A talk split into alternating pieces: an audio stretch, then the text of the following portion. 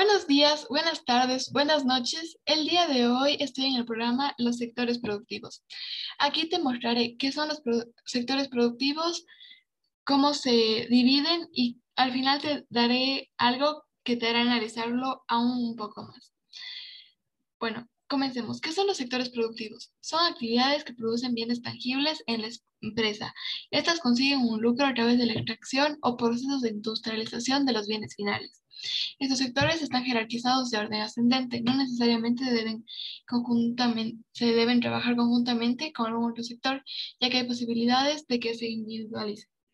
Comenzamos con el sector primario. Este sector abarca actividades que tengan relación con los recursos naturales, como por ejemplo la ganadería, la pesca, la minería, la extracción de petróleo, el carbón, el gas, el níquel, etc. Ecuador es el sector agrícola, es una parte dinámica, vital de la economía, empleadora de una fuerte proporción de la fuerza laboral, provee el ingreso para el 40% de la población y aporta casi el 50% de divisas para el país.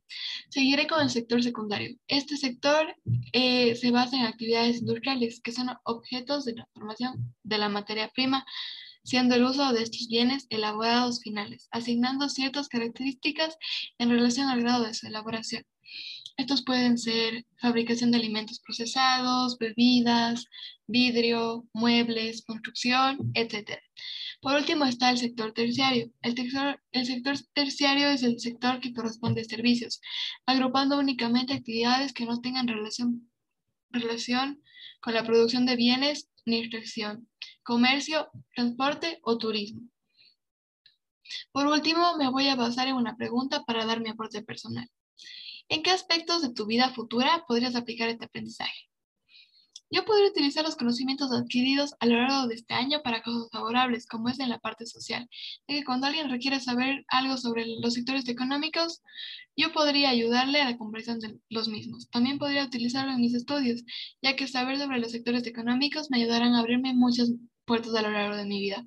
Por otro lado, saber de estos temas es muy importante y aún lo es más si trabajas eh, en el lado turístico ya que tendrás que hablar y exponer sobre estos temas y algunos, y algunos parecidos, y darás a conocer más sobre el país. Finalmente, como expliqué antes, saber sobre los sectores económicos me ayudarán mucho en mis estudios, ya que así puedo ver mi inclinación y poder tomar la mejor y así poder tomar la mejor decisión para mi futura carrera. Espero que hayas entendido sobre los sectores económicos.